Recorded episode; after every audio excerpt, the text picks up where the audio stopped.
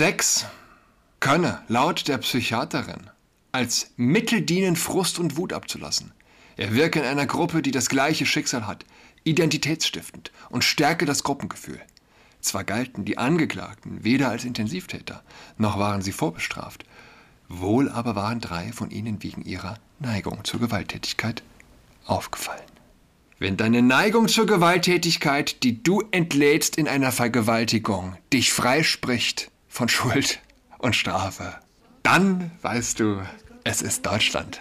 November 2023.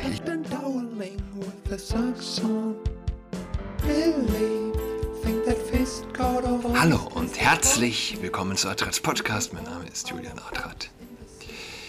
Richter, es geht nicht um Vergeltung. Aufregerurteil gegen neun Vergewaltiger. Ich lese von der Bild. Neun junge Männer überfallen und vergewaltigen ein betrunkenes 15-jähriges Mädchen, werden zweifelsfrei überführt. Aber nur einer der Vergewaltiger muss in den Knast, obwohl keiner ein Geständnis ablegte oder gar Reue zeigte. Wie kann das sein? Das Landgericht Hamburg verurteilte den jüngsten Angeklagten, einen mittlerweile 19-jährigen Iraner, zu zwei Jahren und neun Monaten Jugendstrafe. Seine acht Mittäter, 20 bis 23 Jahre, bekommen Jugendstrafen, die zur Bewährung bzw. Vorbewährung ausgesetzt wurden. Vorbewährung, nie von gehört. In diesem Fall wird erst in ah, in diesem Fall wird erst in einem halben Jahr entschieden, ob es bei Bewährung bleibt. Vorbewährung. Richter Dr. Kai Wanzen verteidigt das Urteil gegenüber Bild. Die verkündeten Urteile sind absolut keine geringen Strafen. Die Staatsanwaltschaft hat auch nicht wesentlich mehr gefordert. Der Sprecher am Hanseatischen Oberlandesgericht erklärt, Vergeltung und Abschreckung dürfen im Jugendstrafrecht keine Rolle spielen. Es geht darum, künftige Straftaten durch Erziehung zu verhindern. Durch Erziehung. Und für die Erziehung ist natürlich wer zuständig? Der Staat. Richtig. Das Gesetz. Die Vorsitzende Richterin Anna Meyer-Göring. Wäre eine Haftstrafe ohne Bewährung nicht auch eine spürbare Erziehungsmaßnahme? Mit Verstreckung einer Haftstrafe fangen viele Probleme erst an. Der Richter weiter, es ist falsch zu behaupten, acht von neun Angeklagten müssten nicht ins Gefängnis. Es steht einfach noch nicht fest. Es ist abzuwägen, ob die Haftstrafe wirklich vollstreckt werden muss. Mhm. Ob der Täter in den Knast muss oder nicht, werde demnach individuell entschieden. Das Gericht muss klären, ob ein Angeklagter die Struktur mitbringt, die Kurve zu kriegen oder nicht. Bringt der Angeklagte die Struktur mit, die Kurve zu kriegen? Struktur, um die Kurve zu kriegen. Das ist die Sprache liebe Freundinnen und Freunde säkularer Extremisten. Die Hauptverhandlung hat 69 Tage gedauert. 69 Tage, an denen sich das Gericht mit den Ver Vergewaltigern auseinandergesetzt hat. Der Richter, auch das hat durchaus erzieherische Wirkung. Ist das krank? Oh mein Gott, ist das krank. So haben Sozialpädagogen, Mitarbeiter der Jugendgerichtshilfe intensive Gespräche mit den jungen Vergewaltigern geführt, Berichte über ihr Verhalten geschrieben und ihr Umfeld, Elternhaus, Schule, Ausbildung durchleuchtet. Jeder der Angeklagten hat sich von einem Jugendpsychiater untersuchen lassen.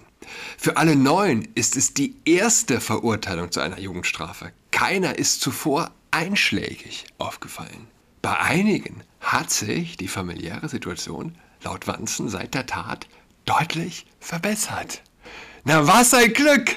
Was ein Glück, dass sich der Vergewalt, dass er, dass er sich zu Hause alles in Butter ist, seitdem er das 15-jährige Mädel vergewaltigt hat. Was ein Glück. Fast alle hätten seit drei Jahren keine Straftaten mehr begangen. Es gab seitdem nur vereinzelt Vorfälle wie Beleidigung, Cannabisbesitz und Fahren ohne Führerschein. Kann sich das Ganze nicht, man, man, man kann sich nicht ausdenken. Und zuletzt hält der Richter den jungen Männern ihr Verhalten vor Gericht zugute, auch wenn sie kein Geständnis abgelegt haben. So haben einzelne Angeklagte in der Hauptverhandlung durchaus zugehört. Interesse gezeigt. Es sind Ansätze für positive Entwicklung da. Das ist kein, das ist kein Witz. Ich lese das wortwörtlich ab. Das hat der Typ gesagt.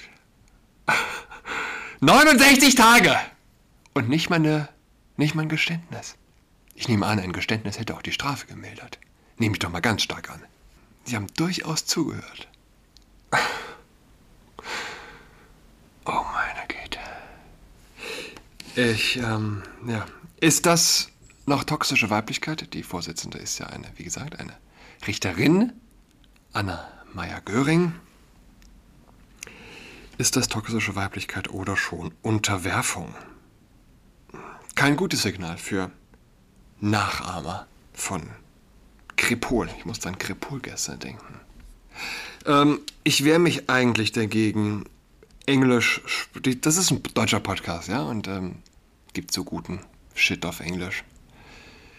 Hm, aber hier will ich doch mal in was reinhören, in, in, in, in die Sendung von Dennis Prager. And I said because or send them to a college that actually believes in truth, beauty and goodness. But you asked me why I thought the country was going to hell.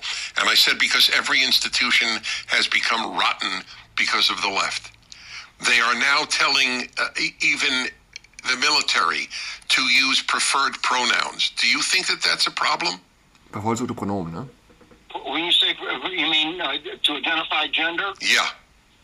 Mm, I think we're changing. I think the world is coming uh, to a point like we did with homosexuality, where 50 years ago it wasn't accepted, it wasn't thought about as much as it is today, and today being being homosexual is not a big deal. So, so it's not a big deal to say. So it's equivalent to you. I'm just, I'm just clarifying. To you, that is the equivalent of a, a girl saying, I'm a boy and having her breasts removed. Being gay and having your breast removed because you think you're a boy are to you the same. Yes, absolutely. Okay, look, I love clarity. That's why you don't think America's going to hell. Okay, do you think America's systemically racist? Do you believe in all black dormitories? All black graduation exercises? No, I don't believe in all black uh, necessarily anything. Uh, but I, I, do think that that we are we are moving forward in time, uh-huh. and it's why people call themselves progressive, and we take on different challenges and different ideas and different. We are moving forward in time. Und deshalb sind sie sind progressiv weil sie progressiv, weil sie sich progressiv nennen. Das ist, das ist genial. Wer glaubt, dass die Teufel dieser Welt Hörner tragen und die Clowns mit Rasseln rumlaufen, wird stets ihre Beute oder ihr Spiel sein. Schopenhauer hat das gesagt, Arthur Schopenhauer. Sie nennen sich doch progressiv, also müssen sie progressiv sein. Das, liebe Freundinnen und Freunde, das ist ja, wie eben schon mal ähm, gehört. Das ist säkularer Extremismus in seiner Reihenform. Weltliche Label, weltliche Selbstbehauptungen, die als absolute Wahrheit verstanden werden. Du sagst, du bist progressiv, dann musst du auch progressiv sein. Die Regierung sagt, sie ist progressiv, dann muss sie auch progressiv sein. Ich habe noch was. Lasst uns das, wo wir, wo wir dabei sind. Kommt, Dennis Prager. Take it away. You know, we're going to set up follow-up calls with every governor we met with to make sure we're available. Um, as uh, I think it was President Reagan said, we're from the government. We're here to help. Um, there's das war der amerikanische Bildungsminister. Ne? Gesagt, wir sind er glaubt, es hat Reagan gesagt. Wir sind die Regierung und wir sind hier, um zu helfen. Was hat Reagan in Wahrheit gesagt? Also, was sind die schlimmsten neun Wörter im Englischen? I'm from the government. I'm here to help. Und der Gesundheitsminister der USA, der hat sich dabei nicht versprochen. Er hat das kühl, er hat das ganz ernst gemeint gesagt. Er hat nicht nur das Gegenteil von Reagan verstanden, den er zitiert, er glaubt den Zitierten in seiner Überzeugung als vom Gegenteil überzeugt. Es ist total irre. Ja, es, es trifft, trifft aber den Nerv der Zeit so sehr. 2 und 2 ist 5. Das zeigt gut, wie, wie tief mittlerweile der spirituell, der, Intellektu der, der intellektuelle Graben ist. Ja, Gottschalk, was war mit Gottschalk? Die meisten werden es mitbekommen haben. Ähm Natürlich des Öfteren gefragt worden, was ich, und das muss ich wirklich sagen, immer im Fernsehen das gesagt habe, was ich zu Hause auch gesagt habe. Inzwischen rede ich zu Hause anders wie im Fernsehen und das ist auch keine dolle Entwicklung. Und bevor hier irgendein verzweifelter Aufnahmeleiter hin und her rennt und sagt, du hast wieder einen Shitstorm hergelabert, dann... Dann sage ich lieber gar nichts mehr, sagt er. Ich rede, zu, ich rede in der Öffentlichkeit nicht mehr so, wie ich zu Hause rede. Wie alt ist Gottschalk jetzt? 70, 80? Er bedeutet vielen Menschen viel. Er ist eine, vielleicht die, ja, wahrscheinlich die bedeutendste deutsche Fernsehnase. Die bekannteste. Ein Typ, bei dem viele ein warmes Gefühl im Bauch bekommen. Ich nicht, aber zum einen, weil ich ohne Fernseher aufgewachsen bin und äh, diese Folklore, ja, jeden Abend verbringt die Familie gemeinsam vor der Glotze, jung und alt, vor Wetten das. Äh, so geht das ja dann. Ähm, nach allem, was ich höre. Und wisst ihr, vielleicht ist das zu kurz gegriffen, aber Millionen Menschen, die sich allabendlich vor Wetten das treffen, da ist es kein Wunder, dass dabei die Homo-Ehe, äh, die ungehinderte Migration sich ungehindert einschleicht. Dass sich die Grünen vermehren wie die Kanickel. Und ich meine, Gottschalk ist kein Hardliner, er er ist der Tommy. Er ist der Haribo-Typ. Wie mag, wie mag er denn zu Hause reden? Und ich sag euch, ich sag euch was. Äh, das ging mir schon mit der Pandemie so. Es ist schön, ja, es ist schön, wenn Menschen staatskritisch geworden sind mit Corona. Es ist schön, wenn Menschen GEZ-kritisch geworden sind mit Corona. Es ist schön, wenn äh, Menschen Big Business kritisch geworden sind mit dem Lockdown-Regime. Aber jammert mir nicht die Ohren voll.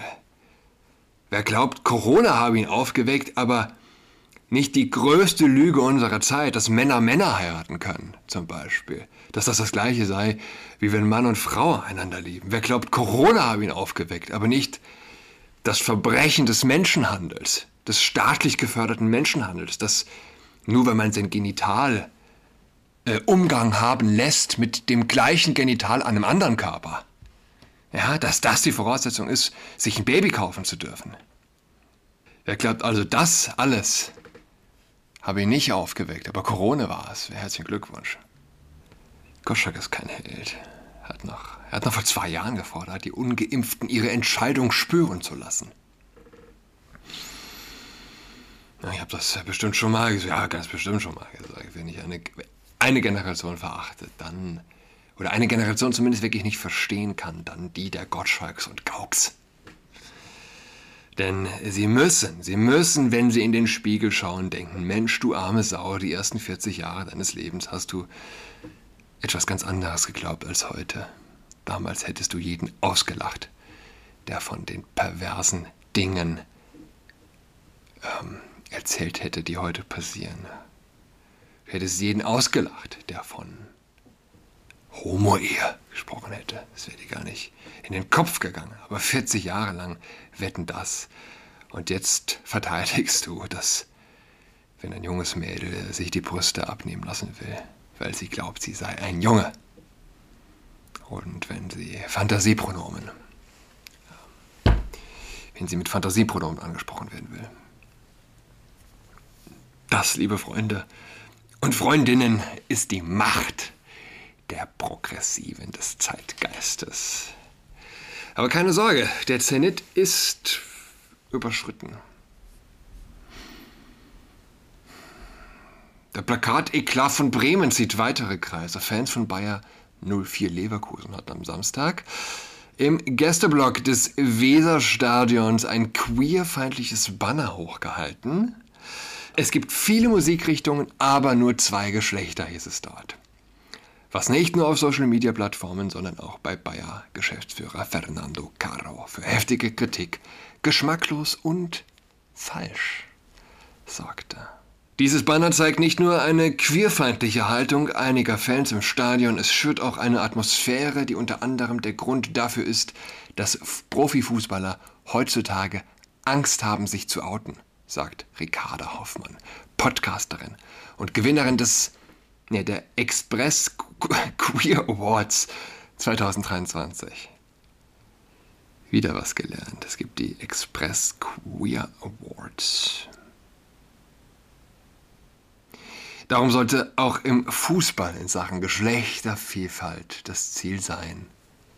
Fairplay. Was für ein schöner Satz. Auch im Fußball sollte in Sachen Geschlechtervielfalt das Ziel sein, Fairplay. Ein, ein Satz wie Kleidcreme.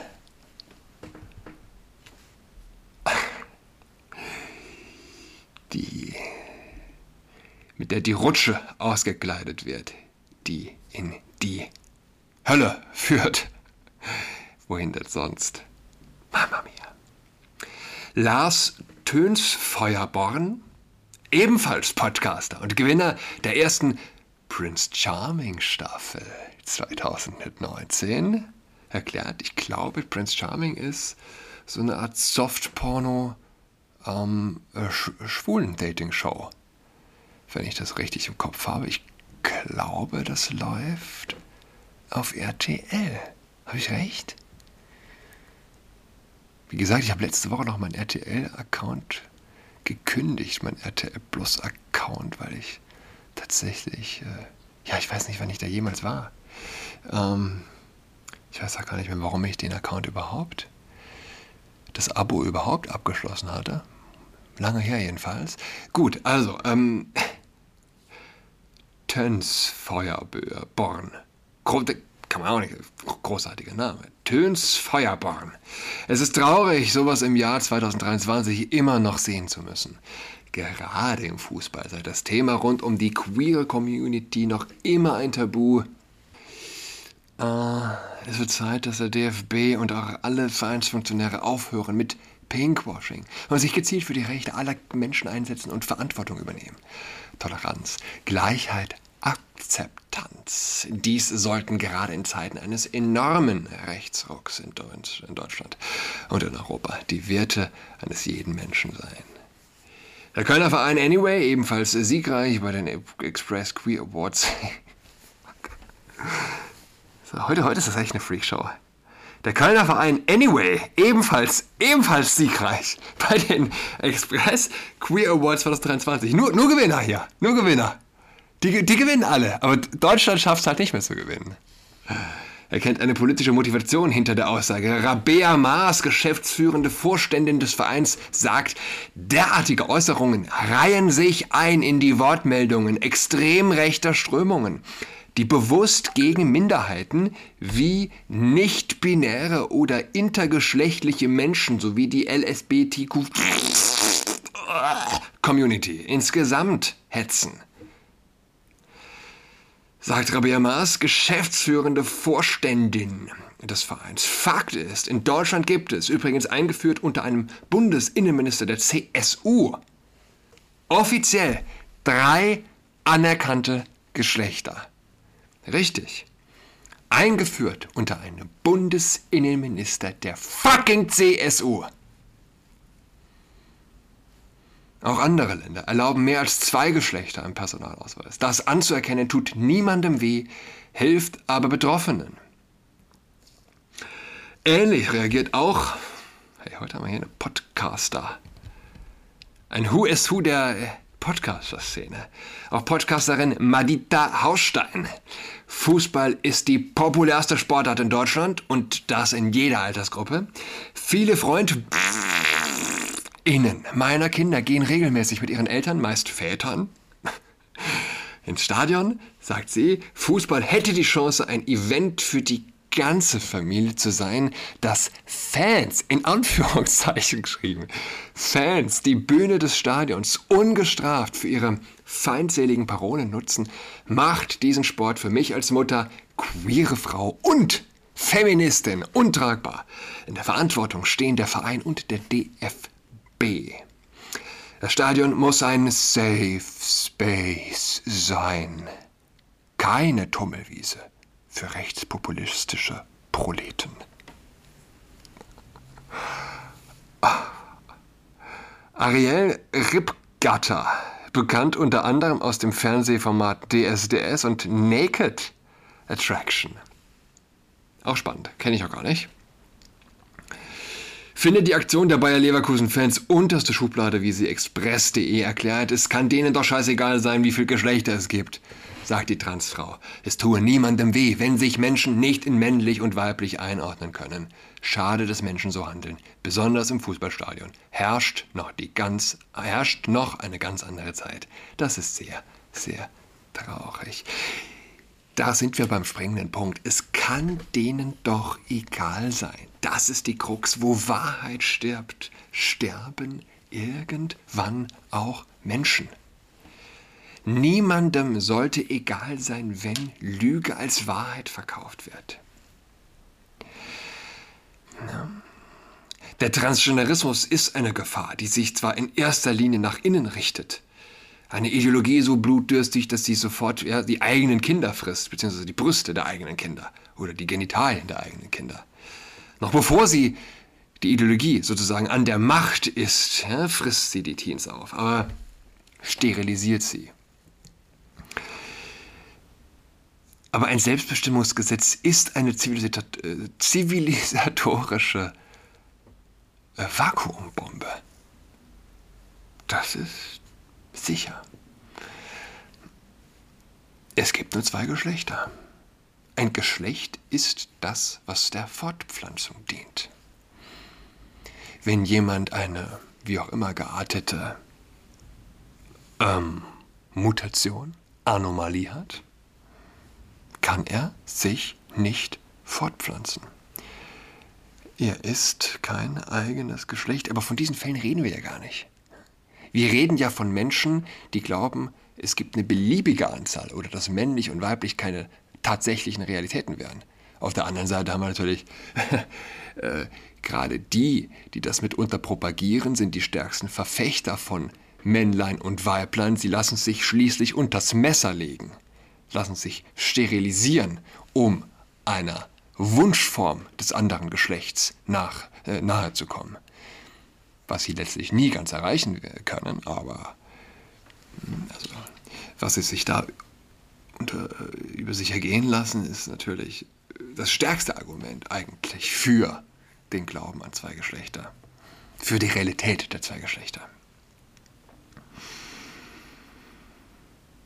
Es ist das ist crazy. Einen Mann nicht als Mann ansprechen zu dürfen. Wer das per Gesetz unter Strafe stellt, der stellt nicht nur, ähm, ja, also die Gefahr ist nicht, dass wir morgen in der Regenbogendiktatur aufwachen. Obwohl, wer weiß, wer weiß. Ich halte es dafür viel, für viel zu abstrus.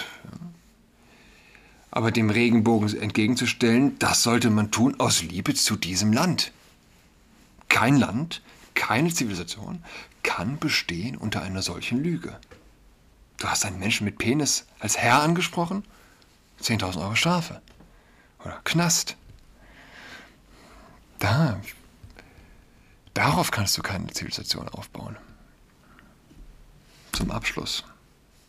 Sex könne laut der Psychiaterin als Mittel dienen, Frust und Wut abzulassen. Er wirke in einer Gruppe, die das gleiche Schicksal hat, identitätsstiftend und stärke das Gruppengefühl. Zwar galten die Angeklagten weder als Intensivtäter, noch waren sie vorbestraft, wohl aber waren drei von ihnen wegen ihrer Neigung zur Gewalttätigkeit aufgefallen. Wenn deine Neigung zur Gewalttätigkeit, die du entlädst in einer Vergewaltigung, dich freispricht von Schuld und Strafe, dann weißt du, es ist Deutschland. November 2023. Ich wünsche euch ein schönes Wochenende. Bis bald. Tschüss.